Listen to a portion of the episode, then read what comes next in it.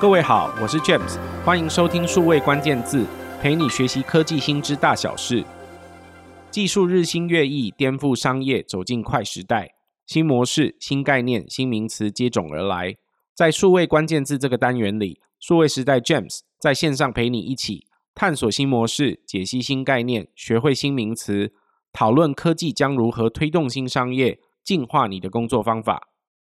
这两年，COVID-19 重创了全世界的实体经济，包含台湾也在今年五月有过一段三个月左右的三级警戒，让很多企业因为减少群聚、见面、活动等等实体接触，在辛苦挣扎。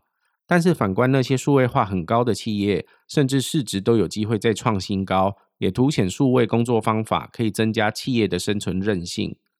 从这两年的数字来看，全世界市值最高的三十家企业里，就有二十几家和数位科技有高度相关。他们也参加了非常多的数位基础建设，像是美国的 Google、微软、苹果、亚马逊或中国的腾讯、阿里巴巴，甚至主要提供支付金融服务的 Visa、万事达卡。摩根大通、美国银行，他们都赋能其他各行各业，提供相关的数位服务，也建立有自己的数位生态系。有一些高市值的公司，其实也比较间接的方法参与数位经济。他们的产品或服务，让我们随时可以享用数位科技，包含我们所熟知的护国神山台积电、南韩的三星、荷兰的艾斯摩尔，还有美国的 NVIDIA、特斯拉、华特迪士尼、奥多比。事实上，也几乎都依赖网络做生意。现在，数位经济已经占到全球 GDP 一个很大的比例。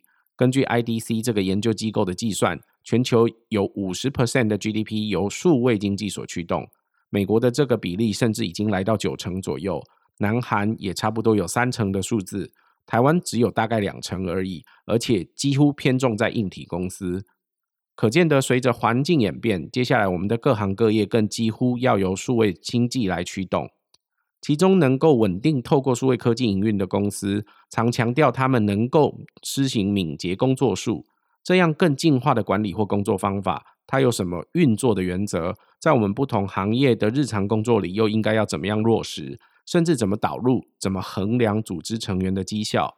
在这一集数位关键字，我们邀请到的是 Fable 寓意科技创办人兼执行长施正元 Paul 来为我们分享他们在台湾本地运用敏捷工作概念超过十年以上的成功心法。我们首先欢迎 Paul。嗨，数位时代的听众，大家好，我是 Paul。好，我想呃，刚刚我们谈到的这个敏捷的这个工作方法，哈，大概从二十年前左右开始。那它一开始的时候，主要在软体开发的行业里边最先开始。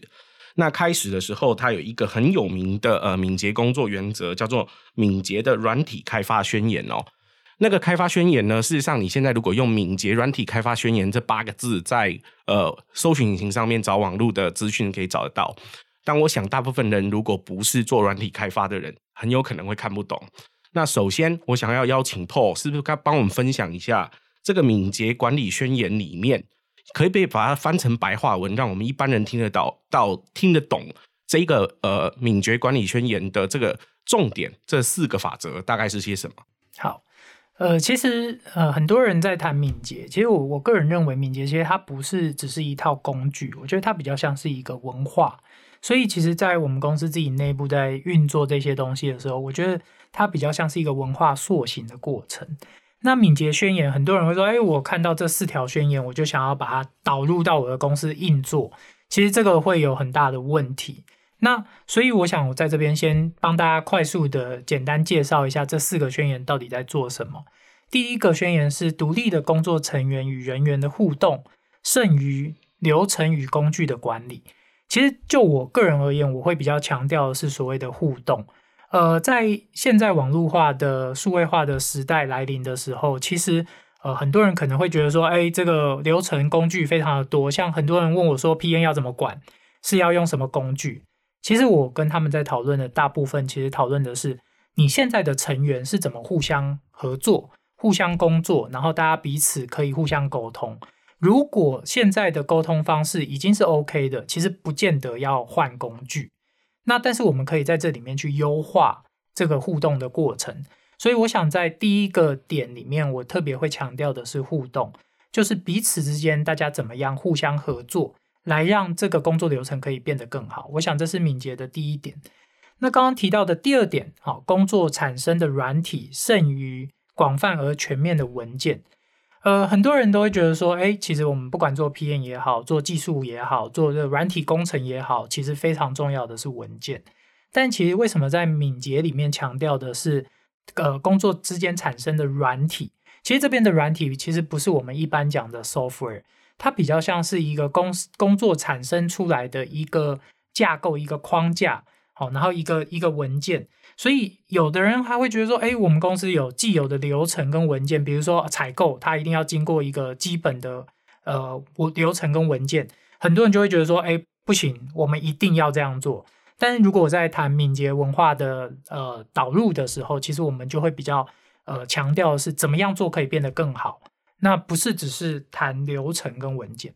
我想这也跟以前过去在数位时代之前的想法比较不太一样哈。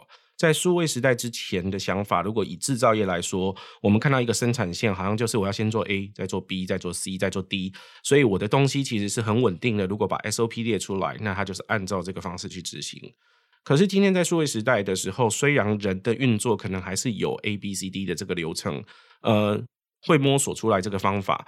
可是这个方法里面，什么时候 A 大 B 小，什么时候 C 大 D 小，不再跟以前一样，那个那个 lot 是固定的。很有可能很多时候，在这个生产的流程或者是工作流程上，每一个人 take care 的项目是不一定在任何时间都一样的。根据每一个专案或者是他的工作属性，可能也会很多不一样。所以这时候，呃，刚刚 Paul 提到的前两个软体开发宣言的原则，第一个讲求要互动，然后互动的其中一个重点是要同步。为什么要同步？其实跟过去很不一样呢？因为我们这些公司里面的所有人，他们在数位化工作的时候，事实上，人的工作的特性或属性就是，你可能工作了一大段时间，你已经产生了超级多内容，或者是你已经现在做什么事做到什么程度，呃，别的同事不一定可以立刻知道，因为如果每个人都投入了很深的工作的时候，互相没有一定的同步方法，是不一定知道的。那同步或互动的这个方法，也不是要求你说要开会去报告你现在已经做到哪些地方，但是有好像有一些比较容易的形式，也许可以让大家很快理解这部分。我们也许有的机会，等一下再过来拆解。刚刚 Paul 所提到的第二段讲到了，呃，不要死守于流程，其实跟第一段也有相关哈，就是我们刚刚讲那个流程比较像传统的生产线，做 A 做 B 再做 C 再做 D，可是如果你死守了这整个流程，现在数位环境变化很快。你可能就没有办法去做快速的沟通或者是处理，更何况很多时候过去的流程可能已经不能应对现在的环境，所以可能会有些许的变化。所以我想这两个部分都是很特别的。那为什么软体开发会想要做到这相关的事情呢？Paul？嗯，其实这件事情，我想我们要跟一个事情比较，就是工业时代。我想在软体跟数位时代的来临，跟工业时代最大不一样，其实就是。呃，世界的技术，好，呃，这个变变化的频率非常的快。那在这种很快速变化的状况下，比如说我举个最简单的例子，呃，大家不知道有没有听过 Ruby on Rails 这个语言？其实这个语言从红，然后到现在很少人在用，可能它总共才经历了大概两到三年的时间。也就是说，如果今天你做工程师，你学一套语言，我可以跟你保证的是，你这一生一定会学第二套、学第三套、学第四套。所以，其实，在这种状况下，呃，所有的东西其实它都在快速的改变。那更更不只是工工程的语言的部分，其实也包含我们身边使用的工具。比如说，十年前根本还没有 Line，对不对？那现在开始越来越多 Line。所以，其实当呃这个 Instant Message 的盛行之后，其实很多的工作流程、沟通流程，其实都是快速改变的。所以，其实大家可能以前听过。一个笑话就是说，也不是笑话，其实蛮真实的。就是如果下班了，你接收到 Line，到底算不算加班？其实这就是呃很典型的在敏捷里面探讨的，就是我如果呃硬要算，那当然是算。可是如果你的公司产生的这一些软体的呃流程其实是跟着改变的，那这时候其实很多运作的过程，它其实就会开始快速起来。所以我想这个其实是敏捷很核心的一个概念。我想在软体开发呢，其实大概从一九六零年代开始，我们就有很多程式语言开始出现，古老的程式语言，譬如说，呃，可能很多工程的朋友跟我岁数比较靠近的哈，就是大概七年级生或八年级生，诶，八年级生应该没有听过了，七年级生以前啊，可能还有机会听过，譬如说像叫 Fortran 或 C 这样子的语言。那这样的语言流行了之后，当然就有很多软体公司出现。那早期的软体公司到现在还是有很多很大的公司。Even IBM 或者是我们看到的这个 SAP 等等，都是大型公司，都从这些相关的起家的。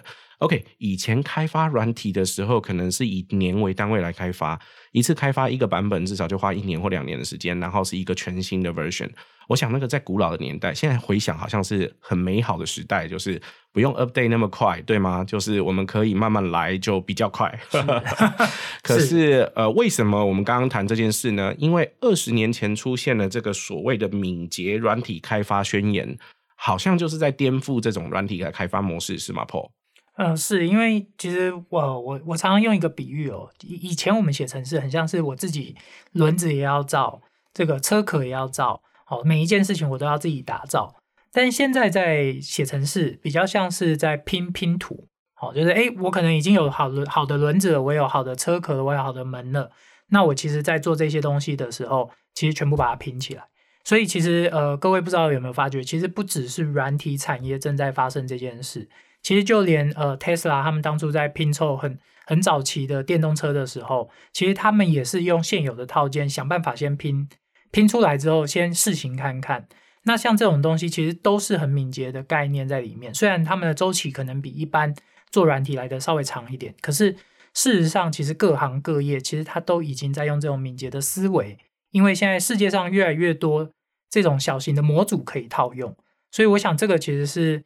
呃，敏捷其实是在我们身边都非常可以见到的事情。所以以前我们软体开发的时候，跟硬体开发有点像。一开始做的时候，其实如果你是一年为期或两年为期来开发一个新的版本，那么呃，你确定在这个版本里面想要加入的功能或者是相关的功能，你确定之后定稿就不能变了。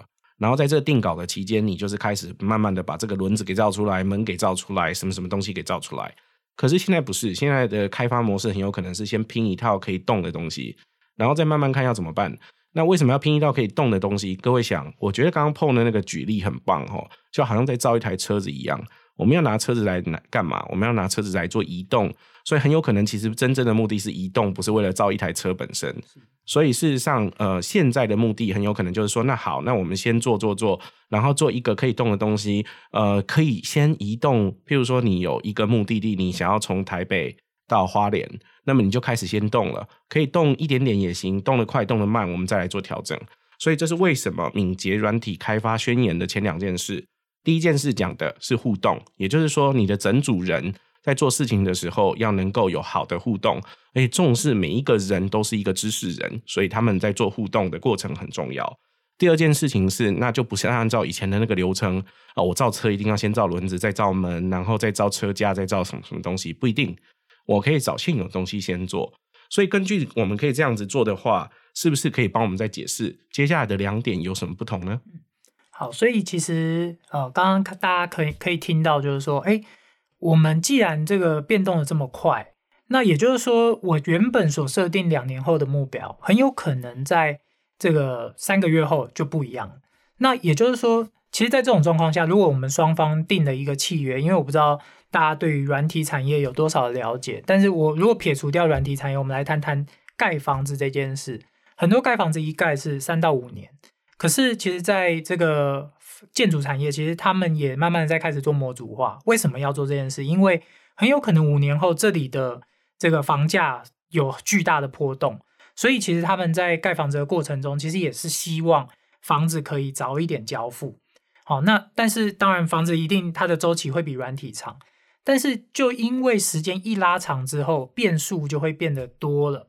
所以这时候，我们如果回头来谈第三点，大家就会很有感触，叫做客户的合作胜于契约的谈判。呃，其实这个在我们公司也很常发生啊。就我们以前有一些 PM，他们都会讲说：“哎，这个合约上面没有写。”好，但是客户提出的这些需求，那我们算不算需求的变更？那我其实很直接的问他们是说：如果我们每一件事都要对照到合约，那我们会不会永远都没办法往前走？因为其实如果客户所有的东西都是背上合约，我们合约这个全部都定好了，可是可能过了一年，世界变了，我们要沟通的销售渠道也变了。那这时候我做系统的时候，我到底要不要跟着改变？所以其实我不是说合约不重要，但是反过来更重要的其实是你怎么样跟客户合作，然后来让这个合作关系能够越来越好，并且能够让开发的频率、迭代的频率越来越高。所以我想在这个里面，其实我们其实通常会谈的是小步试错。好，那我们可能透过小步试错的方式，我们先有一些产品上线了，我们再持续的这个。根据这个我们所得到的回馈来做修改，所以我想这其实是第三点一个很重要的概念。我们一般在做软体开发后，呃，开发的部门跟呃产品销售的部门不一定是同一个部门，有很多时候其实是不同的部门。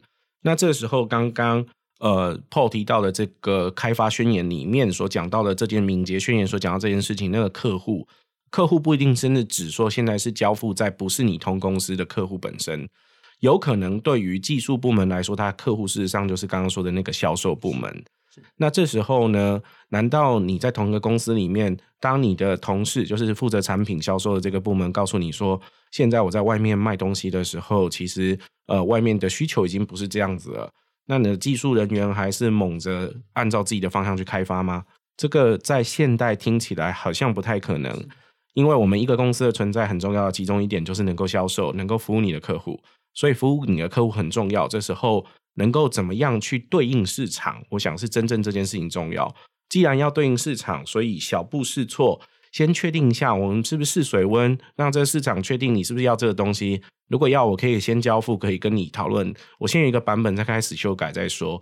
我想这是小步试错真正最重要的目的。是，而且这个这个东西其实很有趣，因为我们在面对一些客户的时候，我可以很老实的说。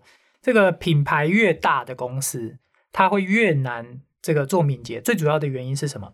最主要原因就是因为品牌一大了，它有所谓的我们讲偶包、偶像包袱啊。那为什么会有偶像包袱？因为他会觉得说，哎，我今天这个品牌所推出来的东西一定要非常的完整。那如果不完整，可能会被客户 complain。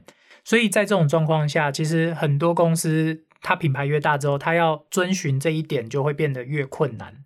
那但是其实。这个时候，本身管理者就变得很重要，因为管理者怎么决定我们要不要往前走？那其实说老实话，现在的用户其实也都蛮精明的。其实很多，我相信很多用户在这个用 APP，或是各位听众在用 APP 的时候，我不知道大家有没有一个调性，就是你用一个 APP，你会在意这个 APP 多久更新一次，或者是它有没有持续的更新？因为它有更新，它有新功能，你会觉得，哎，这个东西它是活的。它跟你一起成长，所以这时候你会更乐意用它。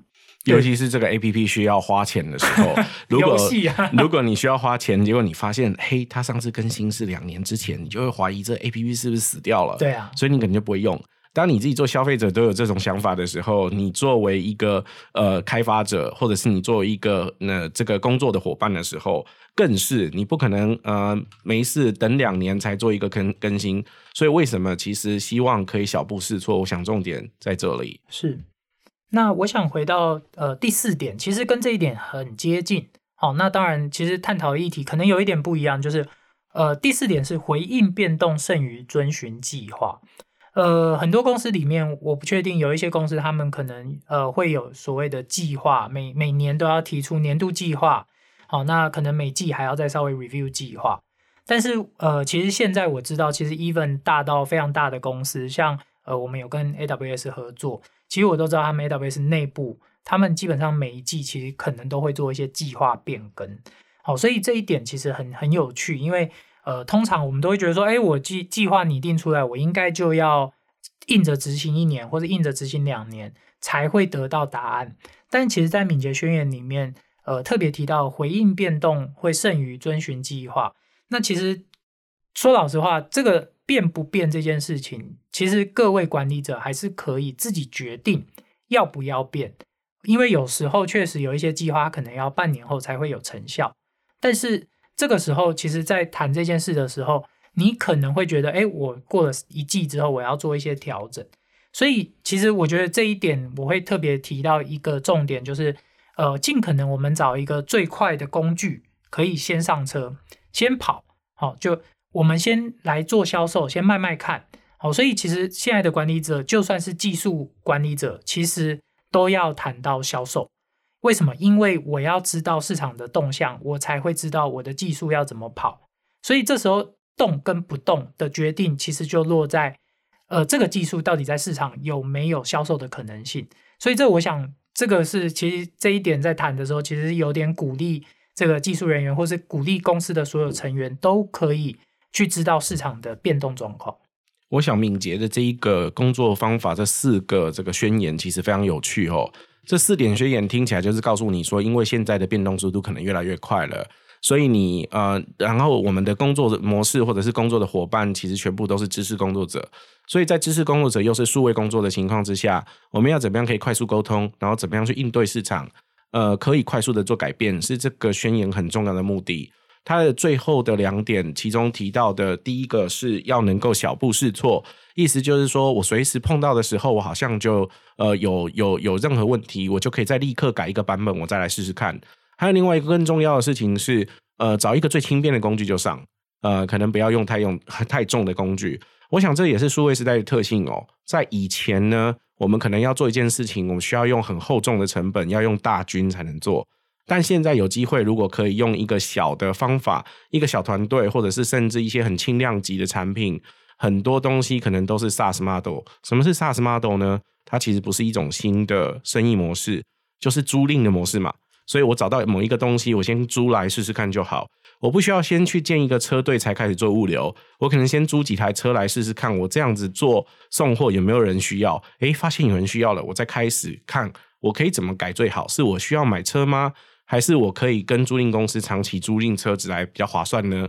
这时候用最轻的方法先上车，再慢慢的小步试错，一个版本一个版本慢慢改，可能在现在的数位环境底下更加重要。在刚刚我们提到了这个敏捷软体开发宣言，这个宣言哦，里面有四个准则，这四个准则分别告诉你你要多互动，你要能够不要死守于原有的流程文件，然后你要小步试错，还有要用最轻的方法先开始。然后再慢慢改。那这四个方法宣言听起来像是一个工作的价值观，或者是一个文化。Paul 有没有实际当它落地到现实的工作中，在真正在跑的时候，我们在组织里面看到我日常工作的样子，可能会像什么？叫做我可能已经开始做敏捷了。嗯，好。呃，我我我提一个比较跳痛的案例哦。呃，我在大概半年前，其实接触了一家做这个房屋代销的公司。好，那大家可能会觉得，哎，房屋代销在做数位化，它理论上应该会移动的速度可能会非常的慢。好，但是其实，在房屋代销里面，其实他们呃在谈所谓的数据，其实他们就有在思考怎么样可以跑得越来越快。那其实那时候我一开始去的时候，他们其实是没有什么策略的，所以呃，我一去跟他们讨论完，定了一个目标跟方向之后，呃，比如说我举个例子。呃，可能我们的目标方向是我们要找到六十万的用户会员。那呃，先从六十万的用户会员，然后去导引可能会有多少的转换，然后从这个角度去出发。那如果从业务端反推，我们现在要找六十万个有效会员的话，那我们现在谈的就是我们怎么样可以一步步走到这个有效会员六十万这个数字上面。那呃，我们今天谈敏捷，不是说，哎，好，我们一谈完这个目标，我们就立马敏捷起来，然后立马三个月内我们就达成，不是哦。其实是我们当呃设定好这个目标之后，我们接下来每一周，呃，我们可能会开始用不同的方法去 hacking。好，也许我们比如说像他们就很快速的就先推出了一个叫做呃加入 Line 的好友就送咖啡，好，这可能在市场上很常见到，但我们其实在不到三周内，我们其实就开始往这个方向先试。试完了之后，我们可能知道说，哎，可能有一万一万个会员因此因此而加入，但这些人有多少会去看房子，不知道，所以，哎，我们就会得到一些数据，然后我们再借由这些数据，我们再去想，那我们的下一步要做什么？这下两步要做什么？所以这时候我们其实可能甚至每周、每两周，我们其实就会做一次讨论，然后讨论完，我们有一个目标，我们就先去做。那我们在设计这些东西的过程中，因为我们刚刚讲到了嘛，市场变化很快。我们要赶快找找到工具先上车，所以呃，我们推出了咖啡完了之后，我们可能要想我们要再推什么，然后每一每一条线一开出来，就会有一个小团队在上面。那这时候呃，做了咖啡，做了客服，做了什么东西，我们越来越来越多的小团队，所以最后其实是平行在跑。所以那时候我们其实在谈呃这个每一个小团队的时候，我们其实每个礼拜就会每一个小团队都有固定的周会。那这个周会其实就有点像 Spring Planning 的 meeting，哦，我们决定接下来要怎么做，要做多少的东西。所以这时候，呃，其实就会有这个小团队持持续的这个迭代它的服务的一个方法。所以这时候其实就开始敏捷起来。你刚刚提到的这个案例很有趣哈，房屋代销公司，所以根本其实跟软体开发乍听之下无关哈。是，可是其实房屋代销公司，我们知道，呃，一个呃建案出现之后，可能有负责盖房子、负责开发的公司。是，等到开始盖房子了之后，一段时间快要完工之前，那你可能开始要做销售。那我们现在可能会有很多朋友会听到越来越多的销售周期就都很短。销售周期是指从开始接到一个案子，然后帮他规划好，推上线开始卖，一直到结束全部的贩卖，然后全部推完之后为止。这一个我称为一个完整的销售周期。为什么销售周期会越来越短呢？因为市场的确在变，很多时候大家到底需要什么样的产品，在不同的地方上用不一样的包装的模式，很有可能销售的方法跟销售的成绩就有很大的不一样。怎么样可以达成？呃，在销售周期周期缩短的情况之下，可以接触到足够的呃消费者，然后这些消费者愿意跟你买你的这个产品。今天这个产品是房子嘛？哈，那在这个产品上，然后要消费，这不是一小笔，这是一大笔费用。所以我想，这是呃销售的这个环节。你刚刚提到了一些专有名词，像 Spring 或者是周迭代，可不可以帮我们解释为什么是一个周来做迭代？迭代是什么意思？好，了解。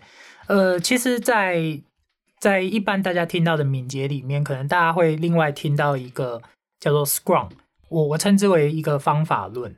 好，那在 Scrum 里面，当然就有很多的规则是教你怎么去敏捷起来。但是它是不是完全代表敏捷？其实我觉得不一定，见仁见智。那其实在，在呃刚刚提到的周迭代，其实就是回到我们公司自己在思考怎么做敏捷的事情的时候所产生出来的一个名词。好，那。为什么是以周为单位？是因为呃，一年只有五十二周，所以如果你想象说我今年要变得更好，如果你可以把我，如果我们谈每天的话，那个太太太洒狗血了。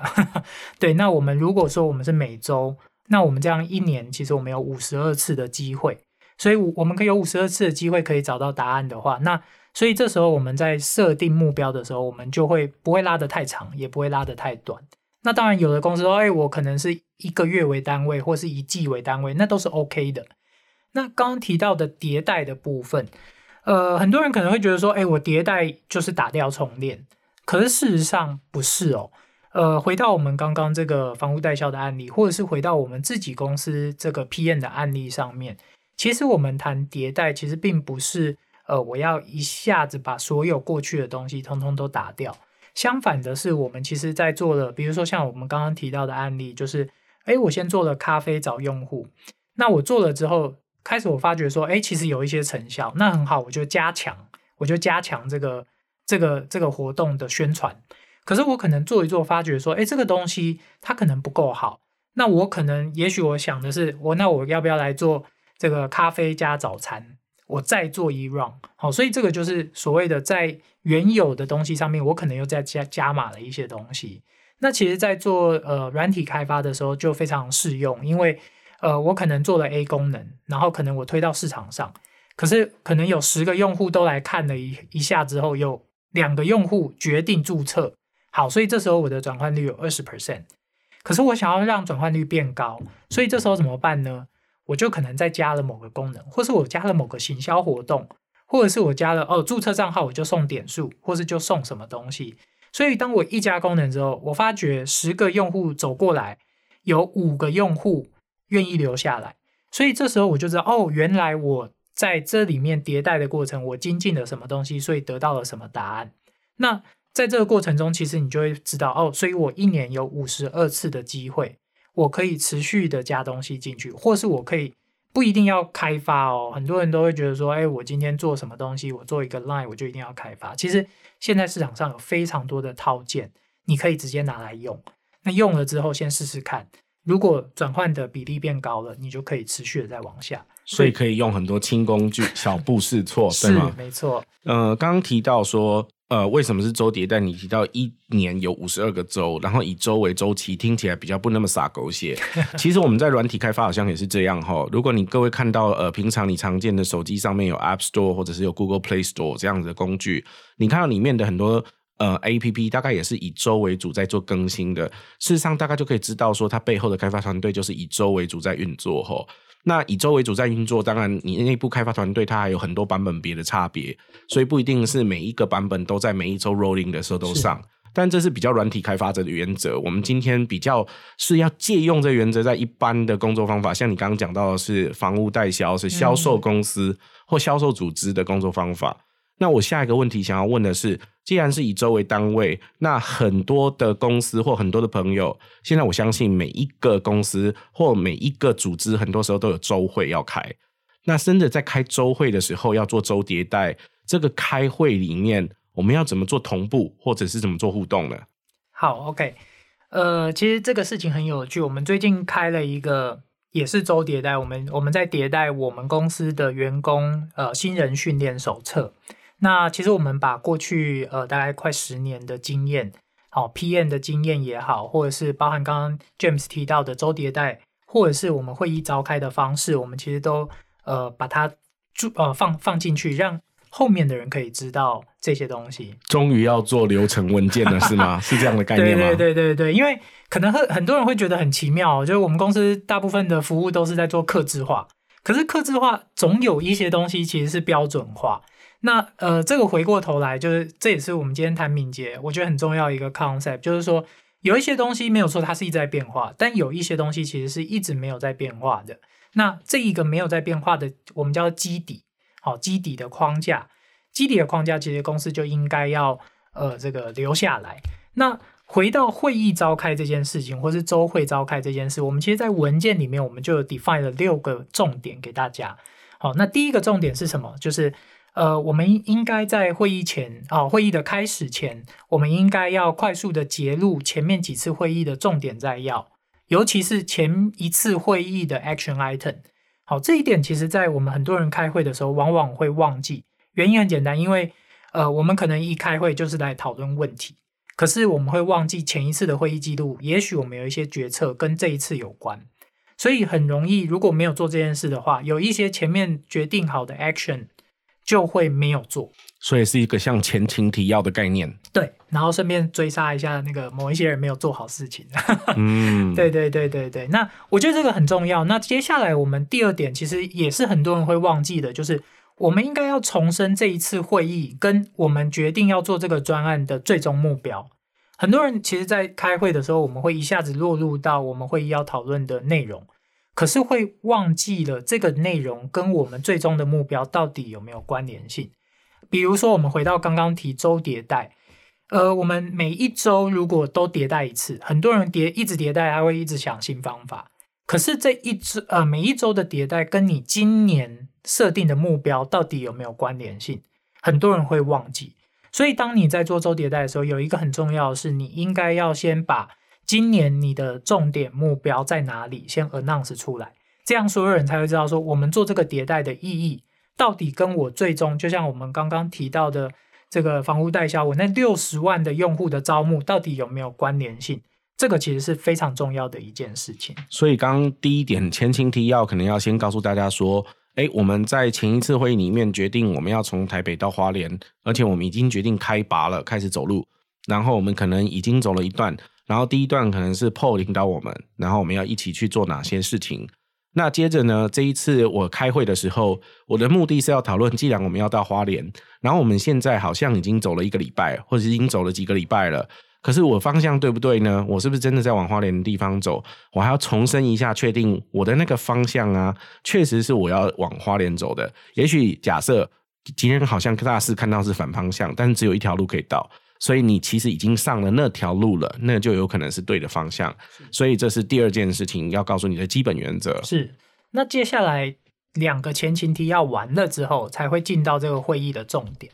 那这个会议的重点，其实第三点我们提到的是，我们要确立我们现在所在的位置。也就是说，我现在到底专案走到什么程度？比如说，我现在达成率已经到一万用户了，那我可能达成了六十分之一。可是我接下来还有六十分之五十九我要去达成，所以我们应该要先确定我们现在所在的位置，才会进入到第四点，就是进入今天的会议内容。所以我们在现在的位置是这个状况，我今天会议的内容是我要解决哪一个问题，搬开哪一个石头，然后等到我们讨论完了之后，后面两点其实也是大部分人很容易遗忘的。第五点是决定我们今天对应的 action item。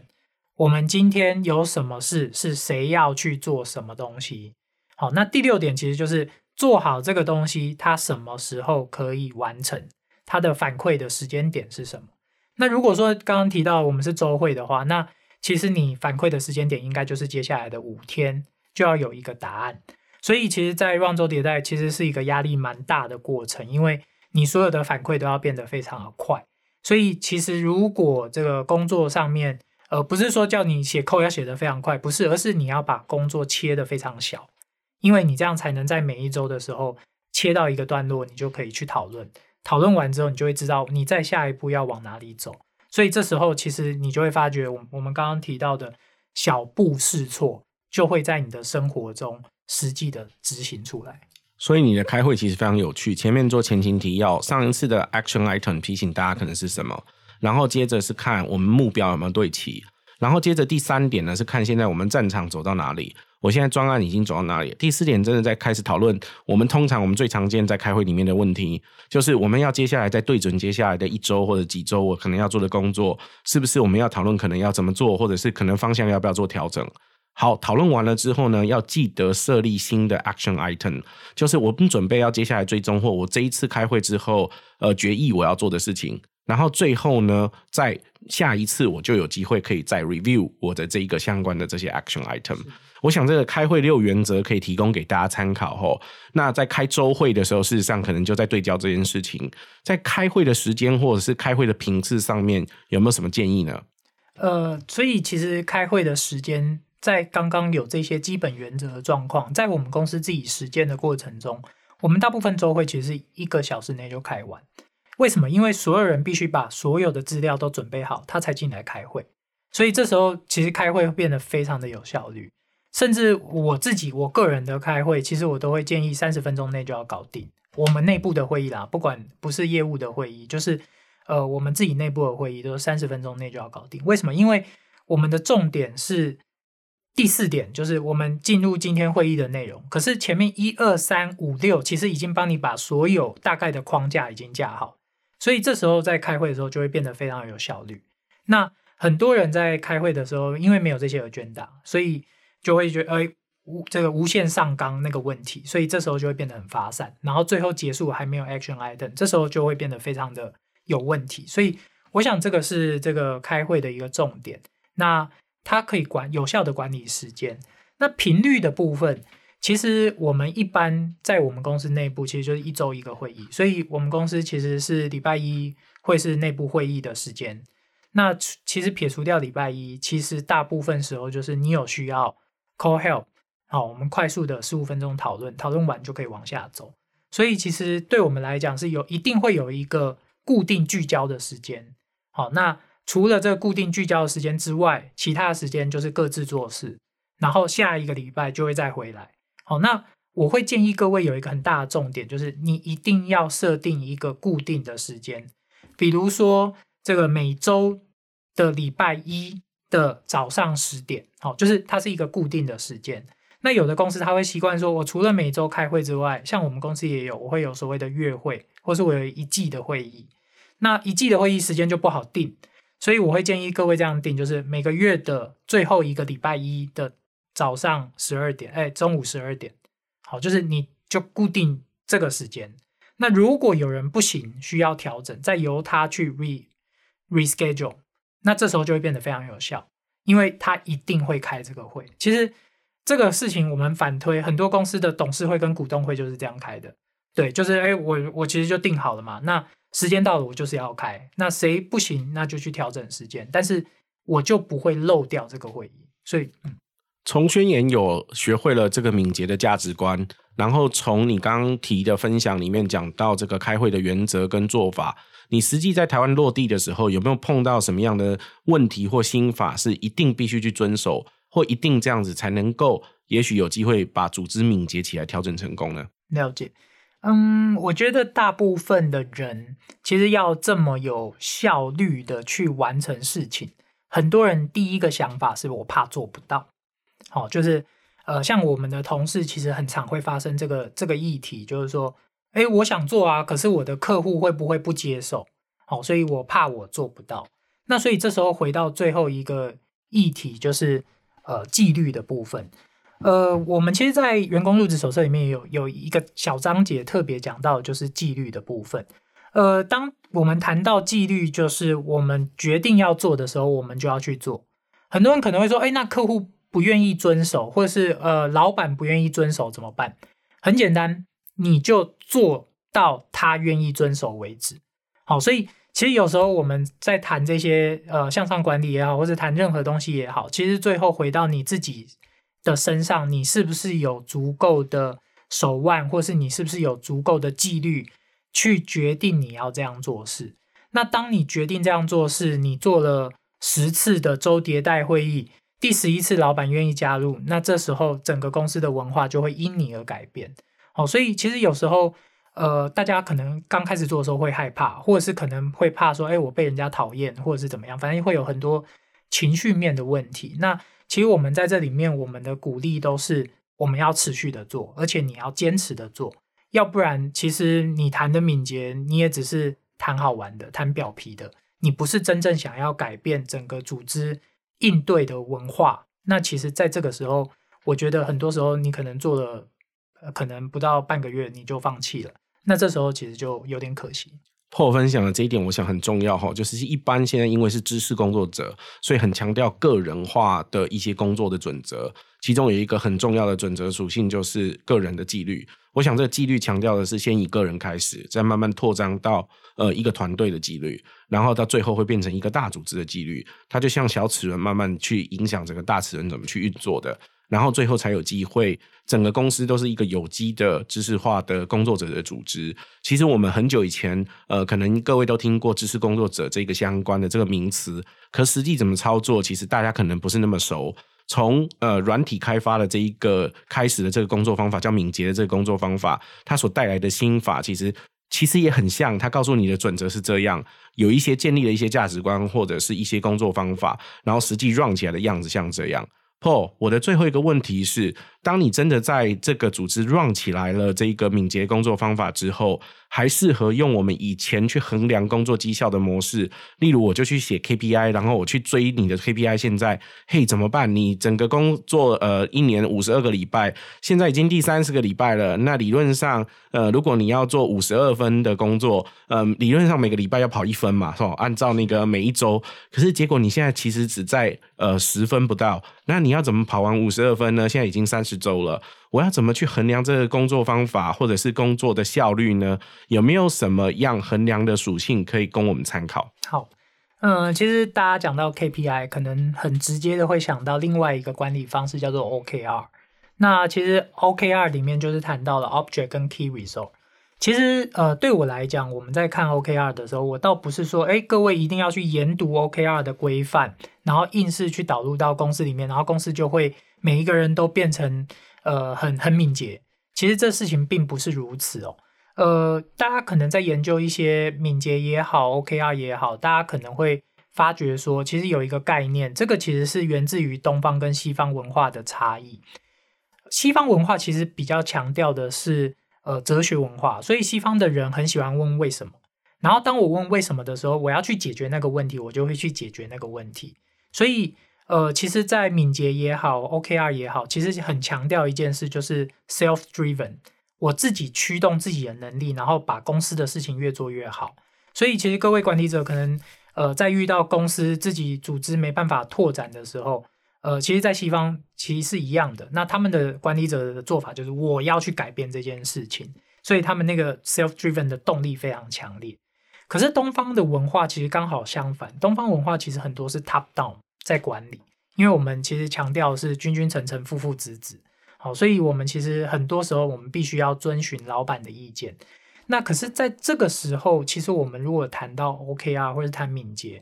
很多人就会觉得我一定要 top down，我一定要从老板来发动这件事，我才有办法做。